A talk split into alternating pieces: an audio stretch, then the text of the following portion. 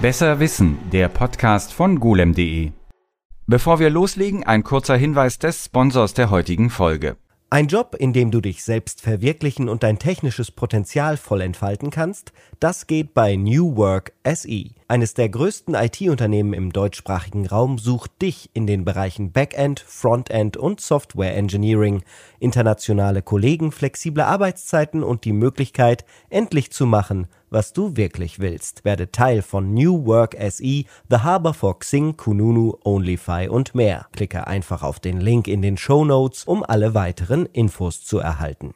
Hallo und herzlich willkommen zu einer weiteren Ausgabe unseres golem.de Podcasts. Mein Name ist Martin Wolf und ich bin Podcastbeauftragter von golem.de. Wie passend, dass ich jetzt hier bin. Sebastian Grüner ist mit dabei und Oliver Nickel. Wir fangen mal mit Sebastian an. Was machst du bei golem.de?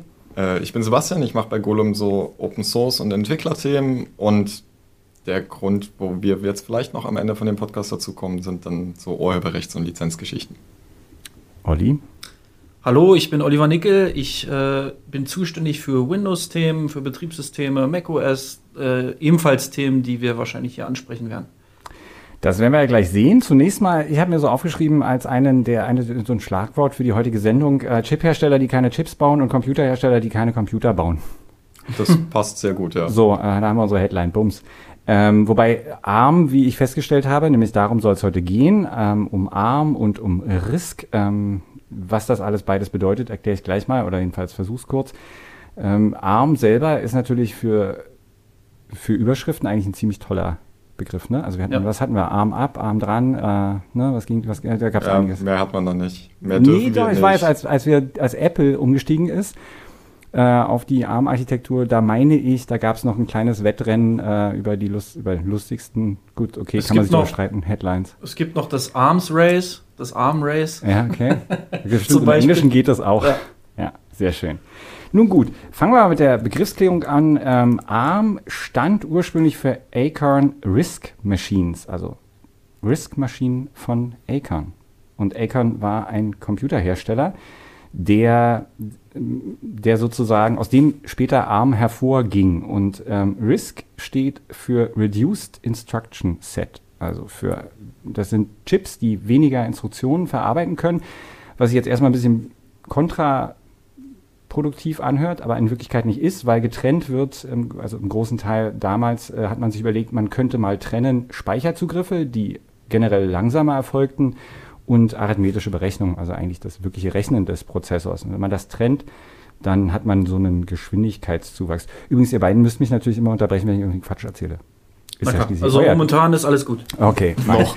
Dann fangen wir, fangen wir mit der Geschichte an. Da fühle ich mich auf sicherem Boden, weil da ist jetzt äh, äh, noch nicht so viel Technologie drin. Also genau, die Begriffsklärung RISC, Reduce, in, äh, reduziertes, ähm, äh, Befehl, reduzierter Befehlssatz und ARM für Acorn RISC Machines, die nämlich dieses RISC ähm, äh, benutzt haben, um eigene Chips dann herzustellen, die eben dieses reduzierte diesen reduzierten Befehlssatz haben. Und Acorn war ein Hersteller von Mikrocomputern. Ähm, über Acorn selber gibt es auch eine, eine, eine Serie, ähm, die heißt Microman. Also da wird so ein bisschen die Frühzeit von denen beleuchtet, wie die eigentlich gegründet wurden. Also die Serie soll eigentlich auch ganz gut, ganz gut sein. Ich weiß nicht, habt ihr die gesehen? Nee, mhm. Kopfschütteln. Wo läuft die? Auf? Die lief, oh Gott, lief die auf der BBC? Lief die auf BBC? Also Eine BBC-Produktion wäre naheliegend. Genau, also denn nämlich Acorn hat unter anderem den sogenannten BBC Micro hergestellt. Das war ein Mikrocomputer, der als Lerncomputer konzipiert war und mit einer BBC-Serie, die im Fernsehen ausgestrahlt wurde, gekoppelt war, wo man ähm, übers Fernsehen Basic und Computing generell lernen konnte, Anfang der 80er, was halt ziemlich toll war. Also England hatte große Bestrebungen, oder UK hatte große Bestrebungen, eben äh, auf diesen Computerzug aufzusteigen und die Leute äh, sozusagen die, die, diese Computer Literacy zu fördern, dass Leute halt wissen, was so ein Rechner macht und wofür er, nötig, wofür er nützlich wäre. Hat auch super funktioniert, denn viele Spieleprogrammierbuden und so weiter und auch Softwarefirmen kamen, also sind dadurch sozusagen entstanden, also weil halt dass äh, äh, in, den, in, den, in Großbritannien eben einfach preiswerte, gut zugängliche Rechner und eben auch die dazugehörigen Informationen existiert haben, die die BBC unter anderem ausgestrahlt hat. Und die ähm, Acorn hatte halt diese Lizenz, diesen Rechner zu bauen und hat das halt auch damals gemacht. Das war natürlich ein bisschen eine Gelddruckmaschine. Ne? Also wenn du jede Woche im Fernsehen eine Werbesendung für deine Hardware bekommst, schon ziemlich Premium. Ähm, und das lief aber nicht für immer. Also irgendwann war das natürlich auch durch, weil man brauchte dann auch mal einen Nachfolger. Dieser ursprüngliche Rechner und auch die Rechner, die sie nebenbei noch hergestellt haben, die liefen alle auf einem äh, mit, einem mit einer CPU, die hieß 6502. Das war ein recht berühmter Chip, weil der lief auch in dem legendären C64. Ähm, das konnte man aber nicht ewig machen, wie gesagt. Und die anderen Computerhersteller brachten dann eben auch schon 16-Bit-Maschinen raus, die dann meistens mit, mit äh, anderen Chips liefen. Damals ziemlich beliebt war der 68000er von Motorola, der aber eben verboten teuer war, äh, unter anderem. Ähm, ja, und auch Intel hatte dann schon irgendwie bessere, schnellere Chips, 16-Bit-Chips im Angebot. Aber das war halt alles in einem Preisbereich, da wäre jetzt nicht, sicherlich nicht jeder Haushalt irgendwie so drauf angesprungen. Ähm, und daher hat sich Acorn dann überlegt, dass man vielleicht selber irgendwas machen könnte, um die Chips zu verbessern. Und deren Ansatz war, einen zweiten Chip hinzupacken. Also die haben sich überlegt, dass man den 6502 mit einem zweiten Chip koppelt, und zwar dem damaligen Konkurrenzchip, dem Z80. Das war eigentlich keine so schlechte Idee. Also man hatte irgendwie eine, eine, sehr schnelle Anbindung zwischen den beiden Chips geschaffen und hat halt versucht sozusagen das so zu machen. Aber letztlich, also das war, hat, führte aber nicht wirklich dahin, wo die hin wollten. Und ähm, man hat auch dann gesehen, relativ schnell, weil Apple gezeigt hatte, damals hatten die schon den ersten Rechner mit grafischer Benutzeroberfläche, den Leiser, bevor es den äh, Macintosh gab. Und da war halt klar, dass das die Richtung ist, in die das gehen wird. Und solche Dinge waren selbst mit einem Co-Prozessor und einem 6502 äh, nicht machbar. Also ähm, gab es die Idee, einen eigenen Prozessor zu entwickeln. Und die hatten sich in äh, den USA ein Projekt angesehen, das hieß Berkeley RISC Project. Ähm, da hatten Studenten äh, äh versucht, einen eigenen 32-Bit-Prozessor zu entwerfen. Was damals anscheinend ging, keine Ahnung. Hm. Und ja. Das ist heute immer noch üblich. Also RISC V, die neue moderne Konkurrenz zu ARM, ist auch an der Uni im Prinzip aus einem Forschungsprojekt von Promotionsstudenten heraus entstanden. Also, wenn man genug Brain hat, dann kann man sich einmal eine neue CPU-Architektur ausdenken. Das ist exakt, wie Acon sich das damals überlegt hat. Also, die dachten auch, also wenn die das können, dann können wir das auch. Ähm, die haben gleichzeitig äh, mehrere Eisen im Feuer gehabt ähm, und das ging dann auch nicht so schnell, wie die dachten. Und deswegen waren sie dann kurz vor der Pleite. Überraschung. Mitte der 80er waren sie halt. Ich, ich wollte nämlich gerade sagen, weil irgendwann kommt ja bestimmt die Zeit, wo dann sowas wie x86 und die ganzen anderen Architekturen halt dominieren. Und ARM ist ja erst in dem im letzten Jahr, also in diesem Jahrtausend im Prinzip wieder ein bisschen größer geworden. Das war ja zwischenzeitlich, gab es ja fast gar nicht. Da naja, kommen wir noch zu. Damals gehörte die, das war ja noch keine Firma. Die, also Acorn äh, hatte äh, das als Projekt, das war keine eigene Firma. Ah, war so, keine Firma. Okay. Ähm, deswegen hießen die am Anfang eben Acorn Risk Machines, bevor sie dann, um, also später, heute die, steht die Abkürzung nicht mehr für Acorn Risk Machines, sondern für Advanced Risk Machines, weil Acorn halt damit nichts mehr zu tun hat. Acorn gibt es auch nicht mehr. Aber damals gab es sie noch und es ging ihnen schlecht. Und 1985 ähm, haben sie aber Unterstützung bekommen aus Italien, interessanterweise von Olivetti. Die haben 79 Prozent der Firma gekauft und hatten keine Ahnung, dass Acorn an diesem Prozessor arbeitete. So geheim war das Projekt. Ähm, das äh, hat dann aber dazu geführt, dass die sich das dann angeguckt haben, die Olivetti-Leute, und gesagt haben, ja, äh, ja, definitiv, macht mal weiter ähm, haben Geld zugeschossen und haben äh, diese Entwicklung befeuert bei, bei Acorn. Und so kam dann tatsächlich am Ende oder Anfang 85 kam sozusagen dieser ARM, dieser erste ARM-Prozessor raus. Und der war damals noch als Zweitprozessor eben immer noch geplant. Also er sollte halt den anderen Prozessor ergänzen und zeigte sich aber schon als sehr schnell. Also im Vergleich, also ich muss jetzt mal hier diese Zahl kurz mal gucken. Ähm, sie haben Sie haben einen 386er damals irgendwann dann mal dagegen antreten lassen und der äh, ist in Basic 10, also da ist der Arm zehnmal schneller gewesen als der 386er. Oh Gott. Nur mal um so eine, so. Also das war klar, dass das eine äh, gute Technologie ist und dass das halt funktionieren würde. Ähm, die, äh, haben dann einen Rechner damit gebaut, der war aber unglaublich teuer. Also weil irgendwie mussten sie das wieder reinkriegen. Der kostete ähm, absurde Mengen Geld. Äh, 86 kam der raus und hatte irgendwie, kostete 4.500 Pfund. Das ist eigentlich auch schon so ein bisschen egal, ob es 4.500 Pfund in heutiger Währung oder in 19... Also weil das ist, also der hat, das hat nicht, also das hat natürlich nicht dazu geführt, dass, die, dass das denen jetzt wesentlich besser ging. Aber sie haben halt weiter daran gearbeitet und haben tatsächlich geschafft, bis in die 90er das als ein eigenes System auf dem Markt zu platzieren. Aber wie alle britischen oder wie viele britische Hersteller von Mikrocomputern war das halt so eine Insellösung im wahrsten Sinne des Wortes. Ja, die blieben dann halt in UK und der Rest der Welt hat davon wenig mitbekommen. Ich weiß nicht, ob, also ich frage euch jetzt mal, wusstet ihr, dass es so einen Archimedes-Computer, den die damals hergestellt haben, dass es den nee. gab? Also ich habe mir das natürlich irgendwann mal angelesen, so wie du dir halt, na, wobei nein, du meintest ja, dass du den eigentlich gerne mal haben wolltest.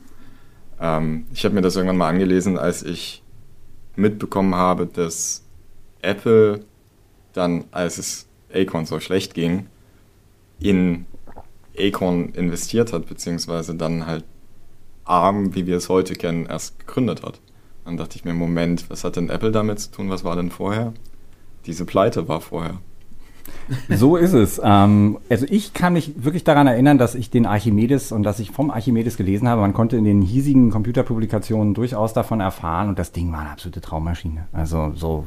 Das, genau, du meintest ja gerade schon, also der war, also so 86 war ARM konkurrenzfähig oder teilweise sogar deutlich besser als die 86er Maschinen von Intel.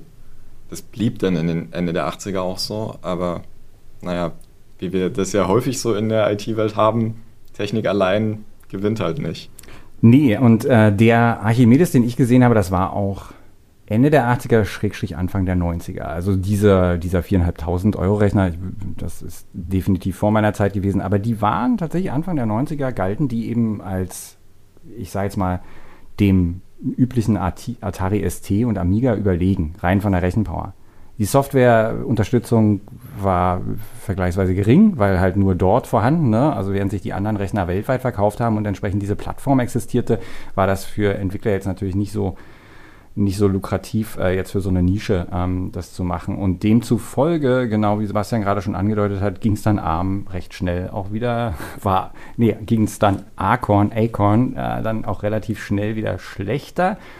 Aber die ähm, ARM Entwicklung hat dazu geführt, dass sie interessant wurden für andere Hardwarehersteller, unter anderem Apple. Und Apple ist eingestiegen, also sie haben halt dann ARM mehr oder minder ausgegründet, 1990. Und äh, Acorn und Apple besaßen jeweils 43 Prozent der Anteile. Ah, interessant und haben dann auch relativ schnell einen ersten äh, Lizenznehmer gefunden, weil das, das Businessmodell von denen, deswegen am Anfang schon Chiphersteller, die keine Chips herstellen, das, klar, damals haben sie noch Chips hergestellt, aber sie haben halt die Sachen lizenziert. Und Apple war wirklich früh im Boot. Acorn, nur um es jetzt mal, um, um den Sack mit Acorn zuzumachen, haben probiert, ähm, Set-Top-Boxen äh, zu bauen damit, weil, also, ne, wie man sich vorstellen kann, heute laufen die ja auch in allen möglichen Telefonen und so weiter und so fort, sind halt relativ leistungsfähig und die Idee war, dass man Video on Demand haben könnte und diese Set-Top-Boxen sollten damit laufen. Das Problem war, das war 1994. Mhm. Wie ihr euch vorstellen könnt, ein bisschen früh dran. Ein bisschen sehr früh dran. Wir hatten ja, also du, Martin und Tobias, unser Mobilredakteur, ähm, diesen grandiosen Test von dem Apple Newton. Ja, da ist das Ding drin. Da ist das Ding drin. Ja. Und naja. weit war, vor seiner Zeit. Ja, weit vor der ja. Zeit, ja. Genau, und Apple hat das Ding exakt im Newton verbaut. Es gab auch noch andere Hersteller von damals sogenannten PDAs, Personal Digital Assistants, äh, zum Beispiel Sharp und Psion und auch Palm äh, haben das dann verbaut. Ähm, ja, und Acorn ging es halt immer schlechter. Olivetti hat die dann auch verkauft. Das ging dann noch ein bisschen hin und her und die wurden dann nochmal umstrukturiert. Naja, was man halt so macht, wenn man kurz vor der Pleite ist. ARM hingegen ging es immer besser. Also die haben immer mehr Geld durch ihre Lizenzmodelle bekommen. Und das ging so weit, also weil Acorn ja immer noch Anteile an ARM hatte, dass ARM schon gesagt hat, ey Leute, verkauft den Mist jetzt. Gebt die Anteile her. Jetzt ist Schluss. Ne? Also die hingen da noch so ein bisschen dran. Das, ähm, die Aktionäre haben dann eben entsprechend durch diesen Druck auf Acorn auch dafür gesorgt, dass das dann letztendlich äh, die verkauft wurden, die Anteile. Also äh, äh, kurze Frage, die Acorn selbst hat dann noch andere Sachen gebaut, außer ja, ja. ARM. Na, das war, genau, also die Idee war von Apple und Acorn, dass sie dann quasi das Chip-Design an eine Firma auslagern, sich da nicht selber mehr drum kümmern müssen. Ah, okay. Und dann nur noch die Produktion umstellen müssen. Also wer packt den Chip auf den Wafer? Und das war dann eine dritte an ARM beteiligte Firma, VLSI. Ähm, die haben vorher auch Schaltkreise und eigene Chips gebaut und so. Die hatten aber halt eben auch eine Produktion, eine Fab.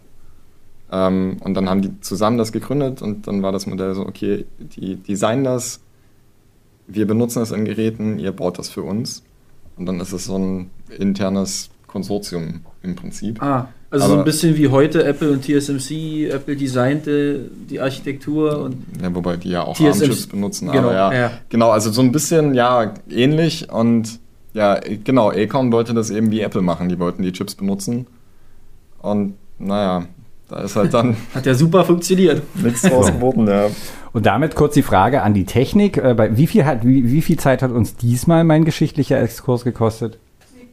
17, na fein. Ähm, ja, auch diesmal der Hinweis, wenn das jetzt, wenn die Zuhörerschaft mal auf, den, auf die Time-Leiste guckt und das keine 17 Minuten sind, dann ist irgendwas rausgeschnitten worden. Gut, okay. Damit sind wir in der heutigen Zeit. Wir unterbrechen hier noch einmal für den heutigen Sponsorenhinweis. Ein Job, in dem du dich selbst verwirklichen und dein technisches Potenzial voll entfalten kannst, das geht bei New Work SE. Eines der größten IT-Unternehmen im deutschsprachigen Raum sucht dich in den Bereichen Backend, Frontend und Software Engineering, internationale Kollegen, flexible Arbeitszeiten und die Möglichkeit, endlich zu machen, was du wirklich willst. Werde Teil von New Work SE, The Harbor for Xing, Kununu, OnlyFi und mehr. Klicke einfach auf den Link in den Show Notes, um alle weiteren Infos zu erhalten. Naja, heutige Zeit, wir haben ja jetzt Anfang der 90er aufgehört mit der Beschreibung, okay, wie ist ARM eigentlich zu dem Geschäft gekommen, was sie jetzt haben? Chips designen und lizenzieren. Und Olli meinte vorhin schon, naja, die waren ja dann im Prinzip so weg vom Fenster das stimmt, wenn man sich so Endgeräte anguckt, mhm. die wir jetzt in der IT und die wir vor allem auch mit ARM verbinden. Also Smartphones gab es zu der Zeit natürlich nicht. Ein Laptop mit ARM war zu der Zeit fern jeder äh, Idee oder gar Serverchips, wie sie jetzt in der Cloud benutzt werden. Da war ARM natürlich völlig nicht existent. Aber die Firma hat dauerhaft weiter ihr Modell, ähm, ihr Lizenzmodell umgesetzt. Und im, im Gameboy zum Beispiel waren ARM-Chips. In ganz vielen von den, von den Taschenrechnern, von so kleineren Consumer-Geräten ähm, waren ARM-Chips. Und damit haben die sich über quasi die ganze Zeit, naja, als Firma gehalten, vielleicht auch, man kann sagen, gerettet. Also das ist ja heute immer noch so. In jedem, in jedem Fernseher, in jedem Receiver, in alles, wo man einen Knopf drückt, was dann anmacht und blinkt, was mehr als nur ein Blinken kann, ist sehr wahrscheinlich mindestens einer oder halt mehrere ARM-Chips drin. Ja. Und das Spannende ist, dass in der Zeit, vor allem für diese kleinen Geräte, einfach die gesamte Industrie bei denen Chips lizenziert hat. Also Intel hatte Anfang der Nullerjahre eine äh, ARM-Lizenz und hat. Ist ja auch lustig, war Intel hat äh, ja, ja, also das kann man sich also heute nicht mehr vorstellen. Es gibt tatsächlich auch noch, also man kennt die ganzen Lizenzverträge ja nicht und weiß nicht, wie lange die gültig sind oder nicht. Ähm, aber man weiß definitiv, dass AMD eine ARM-Architekturlizenz hat. Das heißt, die dürften sogar eigene Chips designen. Und Intel hat das ja auch gemacht. Und man geht davon aus, dass Intel diese Lizenz immer noch haben könnte. Das heißt, sie könnten, wenn sie wollen würden, wahrscheinlich genauso wie AMD jederzeit kommen und sagen, hier, wir haben jetzt hier einen neuen ARM-Chip.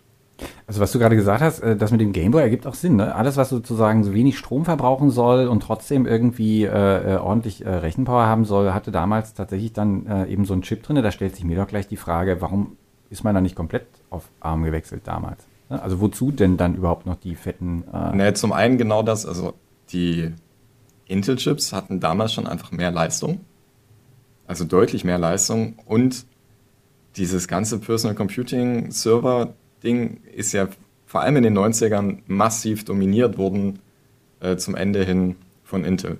Also Anfang der 90er hatten wir auf den Server Architekturen noch ganz viele verschiedene CPUs. Wir hatten MIPS, das ist auch eine RISC-Architektur. Ähm, es gab die Spark-CPUs von, von Sun. Ähm, es gab noch ganz viele andere, äh, die PowerPCs. Stimmt, IBM, PowerPCs, ja. Und sowas. Mhm. Gibt es heute auch noch, immer noch. Mhm. Und also es gibt es, diese berühmte äh, Herstell Zusammenfassung von Linus Torvalds vom äh, Linux-Kernel, der meint, dass sich das so durchgesetzt hat, vor allem auch auf dem Server und auf dem äh, Desktop, liegt genau daran. Du kannst als Entwickler auf dem Rechner, den du zu Hause hast, denselben Code laufen lassen wie auf dem Server. Und das ging mit den anderen Geräten in den 90ern halt nicht. So ein Sun Spark Workstation hat 20, 25.000 US-Dollar gekostet.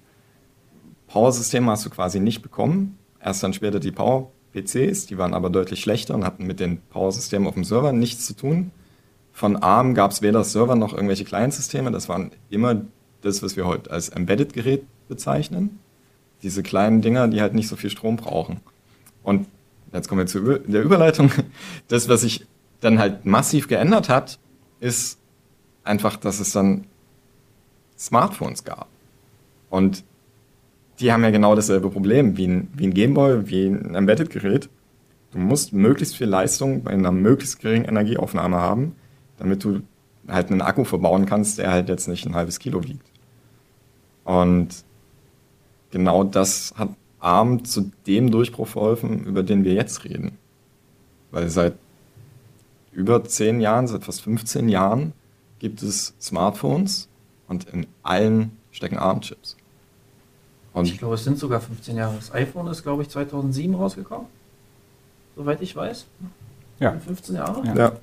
Ähm, Wobei die, die Telefone vorher, also wenn ich jetzt mal gucke, auch, die hatten garantiert auch ARM-Chips. Also ja, ich hatte ein Smartphone in Anführungszeichen, den Nokia Communicator, und garantiert war da ein äh, ARM-Chip drin. Also nehme ich Es ist auch super interessant, dass auch sich wirklich auch nur diese Architektur durchgesetzt hat, auch lizenziert zum Beispiel von Qualcomm, die ja im Prinzip in allen Smartphones außerhalb des iPhones stecken.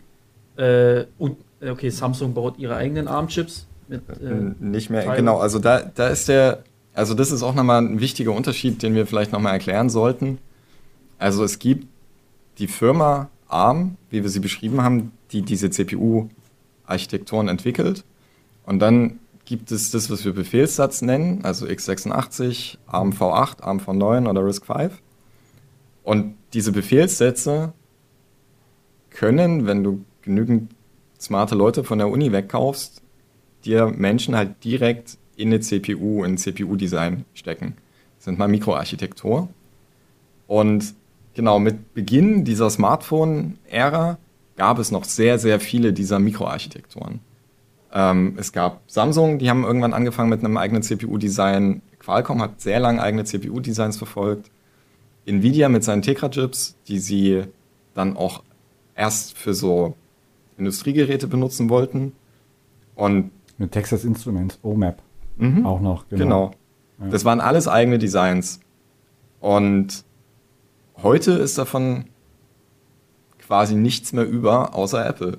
Denn während die anderen Firmen in dem Android-Business sich quasi immer mehr da zurückgezogen haben und das Design, wie mit der ursprünglichen Idee, einfach wieder zurück an ARM ausgelagert haben und man heute nur noch ARM Cortex, A irgendwas von ARM direkt kauft und zu TSMC schafft, damit die produziert werden, ähm, hat sich Apple 2012 äh, mhm. dazu entschieden, dass das, was ARM liefert an Designs, ist denen zu langsam fürs iPhone und hat einfach kontinuierlich angefangen, eine Chip-Design-Produktion aufzubauen. Basierend aber eben auf diesen ARM, also auf den Grundlagen von, von dem. Auf dem Befehlssatz. Dem Befehlssatz. Aber eben nicht mehr auf den Designs. Okay. Das heißt, die haben eine komplett eigene Mikroarchitektur ähm, und man sieht ja damals schon, also in jedem Benchmark waren die iPhones einfach allem, was unter Android lief, einfach hemmungslos überlegen, wenn es um halt so reine Leistungsangaben geht, so wie schnell kann ich irgendwie bestimmte Befehle in einer Zeiteinheit verarbeiten. Hat denn und Intel äh, oder haben die anderen großen, also Intel fällt mir jetzt als größer ein, nicht, nicht versucht, irgendwie dem irgendwas entgegenzusetzen, eine eigene Architektur, die Sie, wenig schon?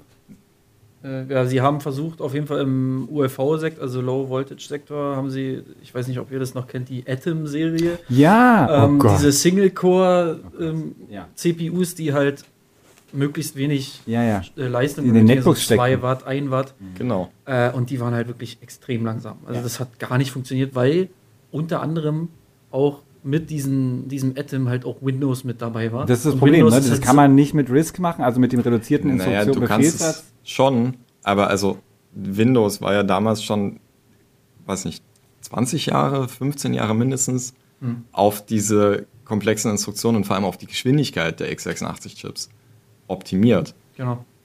Und Windows XP damals noch basierte ja auf dem uralten NT-Kernel, der schon wie 30 Jahre alt ist und den Microsoft schon seit Anfang der Zeit. Ja, Äh, aber, aber Apple hat es doch auch geschafft, zweimal Ja, aber- umzusteigen. Also Genau, meine- Apple hatte ja, also die hatten für also den zur Um- Erklärung für die Hörerschaft. Apple hat, äh, womit hat, was hat Apple? Äh, Na, die haben ja jahrelang Intel-Chips benutzt. Na, die ersten, App- äh, die Auf ersten. Macs, die ersten Macs hatten 68.000er Prozessoren. Dann sind sie umgewandt, äh, äh, sind sie gewechselt zu PowerPC. PowerPC? richtig? Genau. Ähm, dann sind sie umgewechselt zu Intel Ja. und jetzt sind sie umgewechselt zu ARM. Und zumindest die letzten zwei Wechsel habe ich miterlebt und kann sagen, das war jetzt nicht schlimm. Also ich habe es mir beide Richtig. Male schlimm vorgestellt und es war überhaupt nicht schlimm. Warum Aber- hat Microsoft das nicht gemacht? Naja, weil, also mit welcher Architektur denn? Also selbst jetzt ist es ja so, dass die CPU-Designs von ARM selbst sind in keinem Laptop verfügbar. Sondern das, was wir heute als ARM-Laptops kaufen können, sind die Snapdragon-Chips. Da sind zwar auch ARM-Cortex-Kerne drin, die sind aber massiv aufgemotzt von Qualcomm selbst. Qualcomm plant auch durch eine Übernahme jetzt eventuell schon nächstes Jahr ähm, dann Laptop-Chips und Workstation-Chips auf den Markt zu bringen, die tatsächlich konkurrenzfähig sind zu dem, was Apple liefern kann. Aber Apple hat natürlich den Vorteil, dadurch, dass sie an keinerlei Ökosystem gebunden sind, sondern nur ihr eigenes haben, dass sie so einen Wechsel einfach machen können und den vor allem auch vorbereiten können. Und die Vorbereitung, dafür hatten die ja acht Jahre Zeit. Mit dem Design vor der ersten CPU wahrscheinlich zehn Jahre. Das heißt, die haben, weiß nicht, 20, 2009, 2010 vielleicht angefangen mit dem CPU-Design. Dann 2012 das erste iPhone mit der eigenen CPU. Darauf lief schon der eigene äh, äh, Mac aus Kerne. Dann haben die acht Jahre lang einfach diese CPU immer weiter äh, nach oben getrieben. Und dann war die so gut, dass Apple angefangen hat, die CPU einfach mit mehr Kernen zu probieren, auf einen größeren Chip zu packen. Aber die ganze Software, die Apple selbst baut, war zu dem Zeitpunkt ja schon komplett portiert.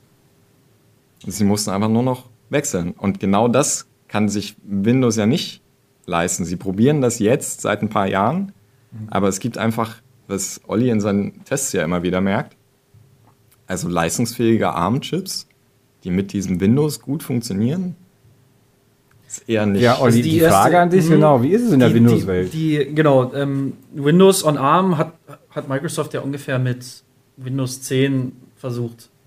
Sie haben schon vorher ein bisschen experimentell versucht, das zu machen, aber Windows on ARM ist groß geworden mit Windows 10 und dann die ersten Geräte hatten tatsächlich diese erste Generation des Snapdragon 8CX, was im Prinzip einfach nur ein aufgebohrter Mobilprozessor war.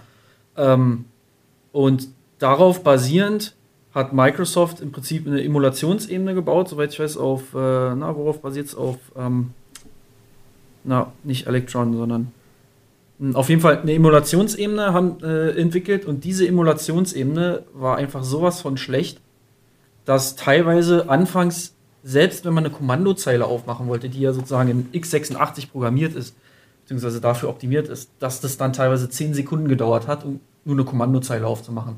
Was auf einem Raspberry Pi, der, wo man erwartet, dass der halt wesentlich langsamer ist, zum Beispiel halt innerhalb von ein paar Millisekunden geht. Das ist spannend Ähm, daran, auch was die Technologie angeht. Also mit dem Wechsel, den Apple durchgeführt hat von Intel auf ARM, hatten die genau diesen Emu- Emulator. Das native x86-Anwendungen auf den neuen ARM-Chips laufen und on the fly emuliert werden können.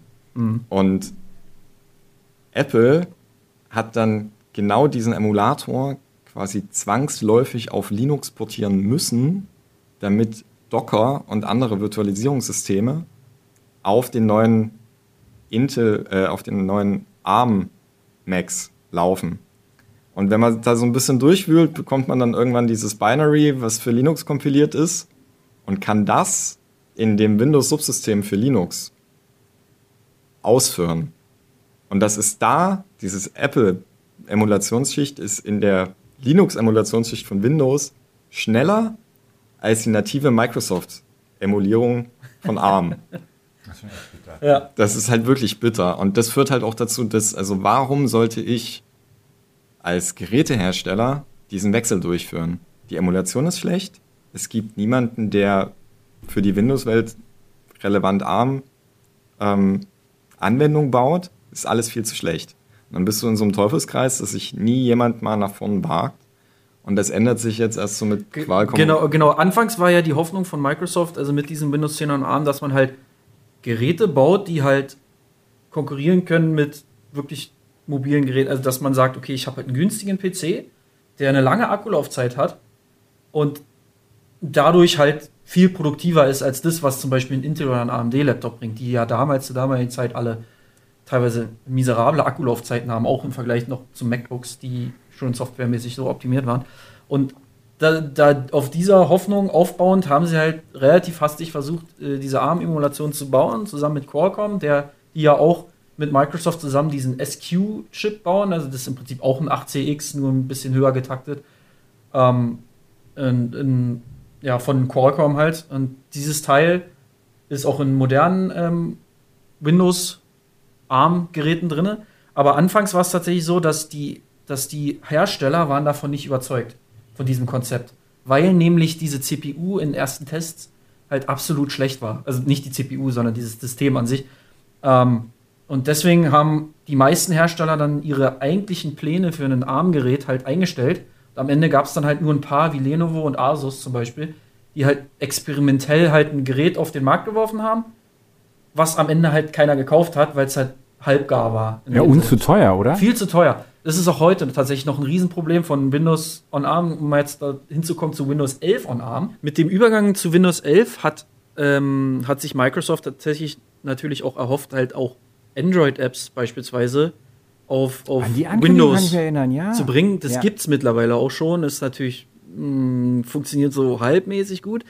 Aber ja, ähm, und damit ist natürlich auch die Motivation gestiegen, dass man diese Emulationsebene, die ja der größte Kritikpunkt an Windows on ARM ist, halt verbessert äh, was man halt mit diesem Subsystem for Linux und sowas halt und auch durch die Open Source, durch das Open Source Stellen von diversen Dingen ähm, hat man natürlich dann auch Experten reingeholt. Aber da fällt mir gerade was ein, da fragen wir mal gleich hier den, den Open Source und Linux-Redakteur. Sag mal, äh, wenn ich mir jetzt so ein, so ein tolles ähm, Win-on-ARM-Notebook für, keine Ahnung, absurde 1500 Euro oder 2000. Ja, fantastisch kaufe und da Linux drauf mache, dann habe ich doch eine fantastische Maschine, oder nicht?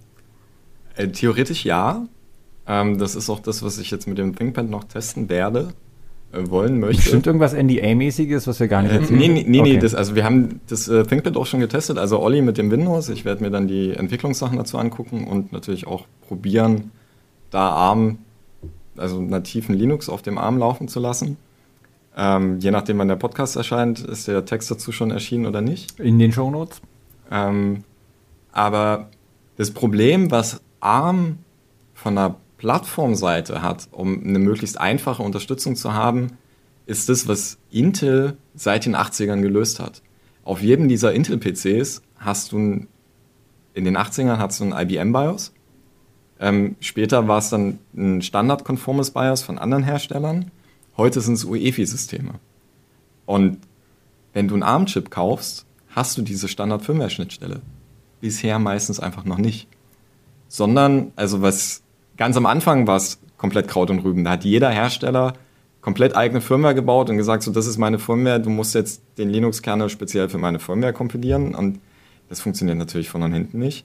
Und die äh, Linux-Entwickler haben sich dann zusammen mit diesem ganzen ARM-Ökosystem zumindest eine Möglichkeit entwickelt, ähm, dem Kernel zu sagen, wo man zum Beispiel Speicher findet, um Firmware zu laden. Das nennt sich Device Tree. Das heißt, im Prinzip ist das Mainboard und der Aufbau vom Mainboard und wo liegt welcher Speicher und an welcher Speicheradresse bekomme ich was, wird einfach in einer Textdatei aufgeschrieben. Ähm, und so lief das jahrelang. Ja. Und je nachdem. Das heißt, du kannst dein Linux im Zweifelsfall überhaupt nicht optimieren auf irgendwas, weil du äh, gar nicht weißt, was wo jetzt da irgendwie drin steckt und weil nichts standardisiert ist, äh, weil es keine. keine das, das muss dann jeweils der Hersteller machen. Bei ARM kommt ja noch dazu, du kaufst ja nicht nur die CPU ähm, und dann vielleicht eine AMD oder Nvidia-Karte. Das heißt, du hast relativ wenig so Dinge, die sich verändern würden. Bei ARM, da kann es sein, dass der Speichercontroller von 18 verschiedenen Firmen kommt.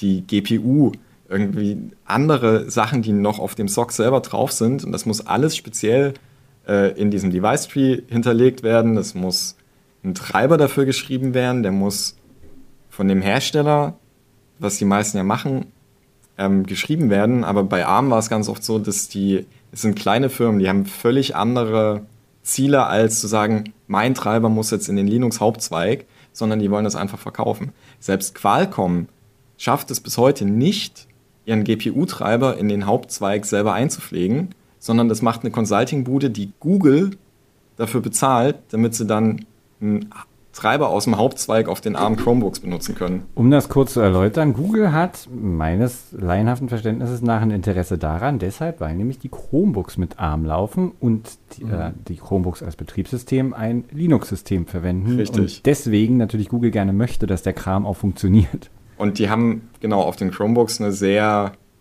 strikte Voraussetzung dafür, wo der Treiber herkommen muss, nämlich immer aus dem Hauptzweig und nicht aus einem Zweig von einem Hersteller, damit Google so Sicherheitspatches schneller einspielen kann. Und Google hat es für sein sehr auch enges Ökosystem der Chromebooks mittlerweile gelöst, auch mit den Zulieferern oder halt über eine Consulting-Firma. Bei allen anderen Firmen, die stehen jetzt vor dem Problem, was ich gerade so beschrieben habe, was so die letzten zehn Jahre das Problem war. Und Lenovo hat jetzt das ThinkPad rausgebracht und das Interesse dafür ist sehr stark. Also die haben Linux-Distributoren, Red Hat, äh, Canonical, SUSE, die Namen sind nicht gefallen, aber es hieß Linux-Distributoren, kommerzielle, das werden ja wohl die sein, ähm, die dann zu Lenovo schon vorher hingegangen sind und gesagt haben, so, wie sieht es denn eigentlich aus? Können wir nicht irgendwie, wollen wir nicht irgendwas? Und auf der Debian-Konferenz in diesem Jahr war tatsächlich ein Entwickler von ARM, also von der Limited in, in, in Großbritannien, war auf der DebConf ähm, und hat das ThinkPad, was ich dann auch teste, mit dem Linux vorgeführt, nativ. Ähm, das läuft wohl auch recht gut. Und die Hälfte von dem Vortrag bestand darin mit, naja, wir haben noch folgende Probleme, wir müssen noch dieses lösen, wir haben noch keine Firmware und, und, und. Ja. Ähm, es wird aber wohl tatsächlich so sein, dass unter anderem auch, weil das auf dem Server gewünscht ist, es gibt ja mittlerweile auch ARM-Server, dass in den nächsten zwei, drei Jahren wahrscheinlich auch einfach ARM-Laptops mit einem UEFI verfügbar werden. Und damit ist dann das Portieren von Linux darauf nur noch eine Frage des Treiberschreibens. Du musst nicht mehr diese Device-Trees bauen, du musst die Hardware nicht mehr komplett beschreiben.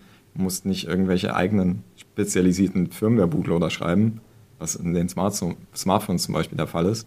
Das muss man dann alles nicht mehr, weil man hat das UEFI-System, man kann sich darauf verlassen, der Hersteller hat das gebaut, steckt meinen Linux-Stick an, starte. Ist super interessant. Jetzt machen wir nämlich den Schwenk ja. zurück, ja, Olli. Ja. Äh, nämlich sind wir aus dem Linux. Ich habe die Linux-Tangente gewählt. Wir sind gerade mal abgebogen und jetzt geht es aber eigentlich ging es ja noch um genau, Windows 11, ne? Genau, es ist tatsächlich bei Windows 11 auch so. Ich habe es beobachtet, dass ähm, weil halt eben noch keine standardisierte UEFI äh, Lösung für ARM halt da ist, dauert das Booten halt von diesem Gerät, von diesem Lenovo ThinkPad X13S, so heißt es, worüber wir gerade reden. Ähm, das dauert ewig. Das dauert irgendwie eine Minute, zwei Minuten. Das, was natürlich für ein modernes Gerät halt irgendwie schon sehr merkwürdig ist. Ähm, aber wenn es erstmal hochgefahren ist, merkt man, dass Windows 11 on ARM, was mittlerweile auch eine 64-Bit-Emulation hat, was vorher nicht der Fall war, ähm, tatsächlich wesentlich schneller ist. Also man kann es jetzt mittlerweile mit Intel und AMD-Prozessoren der von vor zwei Jahren vergleichen ungefähr, wo es vorher noch irgendwie war, okay, du kannst es halt mit dem Smartphone vergleichen was halt, oder halt mit, mit irgendwie vier Jahre alten Prozessoren. Ähm, und Aber das Problem ist, dass die Konkurrenz durch halt Apple, was wir halt auch vorhin schon erwähnt haben, die mittlerweile mit Apple Silicon halt diesen, diesen den komplett Desktop- und Notebook-Ausbau von ihren äh, A14 Bionic-Chips, äh, von, von, von ihren Smartphone-Chips, äh, haben sie halt im Prinzip einfach auf 100 gedreht. Und das Resultat war im Prinzip der M1-Chip. Und der M1-Chip, der wurde 2020 im ersten MacBook Air und MacBook Pro verbaut. Und die Leistung dieses Chips, das hat uns in der Redaktion wirklich zum Staunen gebracht. Also wir saßen da, da haben uns gedacht, das kann eigentlich gar nicht sein, dass der so gut ist. Und er ist aber wirklich so gut. Ähm, weil Vor allem die ja. Effizienz. Also er ja, ist ja nicht nur, nicht nur schnell, es gibt ja auch schnelle Intel-Chips, aber der verbraucht für, den, für denselben Workload teilweise nur ein Drittel an Energie wie vergleichbare Intel-Chips. Ja. Und damit hast du, also im Fall von einem Laptop hast du halt einfach massiv mehr Akkulaufzeit. So, dann also Blick hier in die Glaskugel in die Zukunft. Windows 11 on ARM äh, wird vermutlich besser werden. Wir, werden wir irgendwie erleben, dass es so einen Schwenk weg von Wintel, x86, mm. CISC, wie auch immer wir es nennen wollen, gibt? Mm. Naja, da bin ich jetzt an dem Punkt, wo ich ganz am Anfang meinte, ich sitze hier wegen diesem Urheberrechts- und Lizenzkram. ähm, also wenn es nach Qualcomm und Microsoft geht, auf jeden Fall. Microsoft ähm, baut wohl selbst seit zwei oder drei Jahren an ARM-Designs. Entweder für einen Servermarkt oder für seine eigenen Surface-Geräte, das weiß man nicht genau. Ist auch nie offiziell bestätigt worden. Das ist nur so eine, Bloomberg hat aus internen Kreisen erfahren ähm, aber nie dementiert. Und Qualcomm arbeitet seit Jahren daran, seine Dominanz im Smartphone-Markt halt auf Windows auszubauen. Und gerade die Energieeffizienz bietet sich ja an. Ja. Und jetzt sind wir an dem Punkt, wo Qualcomm aber mitkriegt, dass sie mit ihrem eigenen CPU-Design einfach nicht konkurrenzfähig sind. Also sie sind trotz, also sind zwar energieeffizienter, aber langsamer als die Intel-Chips. Das heißt, sie werden das Intel-Monopol oder AMD, Intel, x86-Monopol nicht brechen können mit dem, was sie haben. Also hat Qualcomm ein Startup aufgekauft, die Nuvia heißen. Ein CPU-Designer. Und Nuvia ist gegründet worden von dem ehemaligen CPU-Chefdesigner von Apple. Das heißt, wann ist der, wann ist der bei Apple raus? Ich glaube 2017 oder Also 18. gerade erst sozusagen. Genau, ja. also das, das Team, was dafür gesorgt hat, dass die iPhone-Chips immer völlig besser waren als alles andere, was an ARM auf dem Markt war, haben ein eigenes Startup gegründet mit der Idee, wir wollen einen möglichst effizienten Server-Chip bauen und wollen quasi die ARM-Architektur in den Server bringen für die bessere Effizienz. Aber wie es halt so ist, dann gibt es halt Risikokapitalgeber und es geht alles nicht so auf. Und dann kam Qualcomm und die Geldgeber von dem Startup waren natürlich ganz froh, dass Qualcomm dann kommt und sagt so, ja, wir würden die jetzt gern einfach für sehr viel Geld kaufen. Und wenn es nach Qualcomm geht, würde dann halt, also Qualcomm sagt, dass dieses Jahr schon die ersten dieser Chips, dann Laptop-Chips, bei Geräteherstellern zur Evaluation sind. Also so die ersten Tapeouts sind durch, man kann die testen, alles intern. Nächstes Jahr sollen erste Laptops damit erscheinen. Aber ARM hat Qualcomm verklagt, weil aus der Sicht von ARM genau diese Übernahme nicht durch die ARM-Lizenz von Qualcomm oder Nuvia gedeckt gewesen sei. Weil eigentlich ist es so, dass die, denen erlaubt ist, eigene Chip-Designs mit dem ARM-Befehlssatz zu machen, dürfen unter anderem ihre Designs nicht abgeben. Also ich habe ja vorhin auch gesagt, dass AMD und jetzt auch Microsoft, die haben eine ähm, eigene Designlizenz und die dürften, geht's nach ARM, deshalb jetzt nicht einfach die Apple-Chips nehmen. Mal abgesehen davon, dass Apple das nicht mitmachen würde, aber mhm. die könnten ja auch zu Nvidia gehen.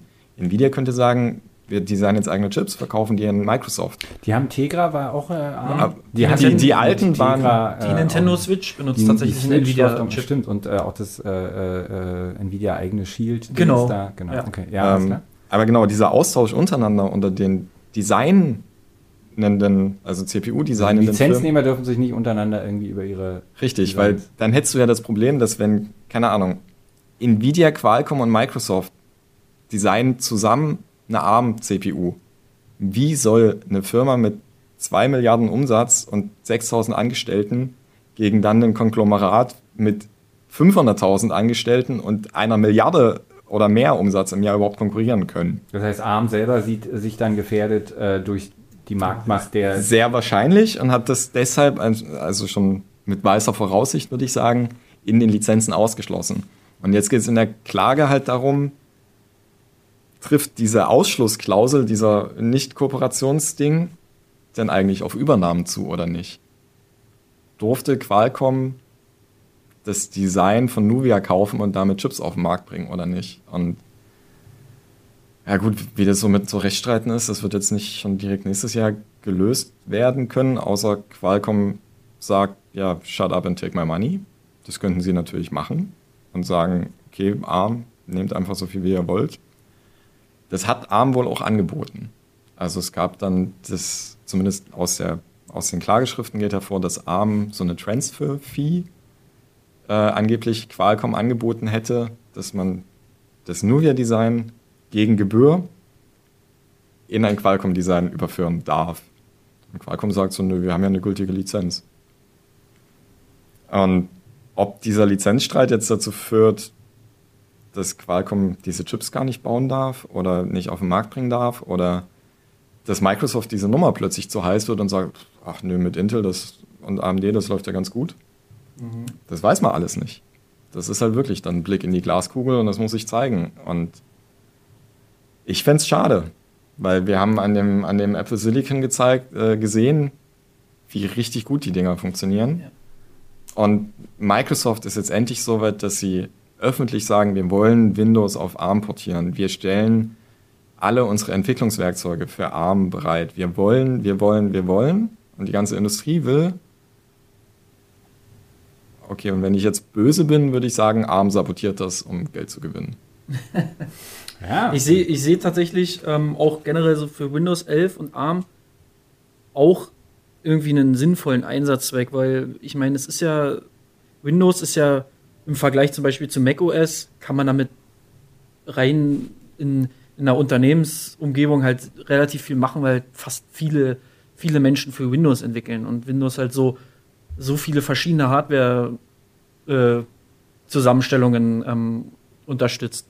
Und deswegen glaube ich, dass, das, dass, dass es nicht weggehen wird weil dieses, dieses effiziente Chip-Design ist ja sozusagen sinnvoll, dass man sagt, okay, wir haben halt 15 Stunden Akkulaufzeit, wie zum Beispiel dieses Lenovo ThinkPad.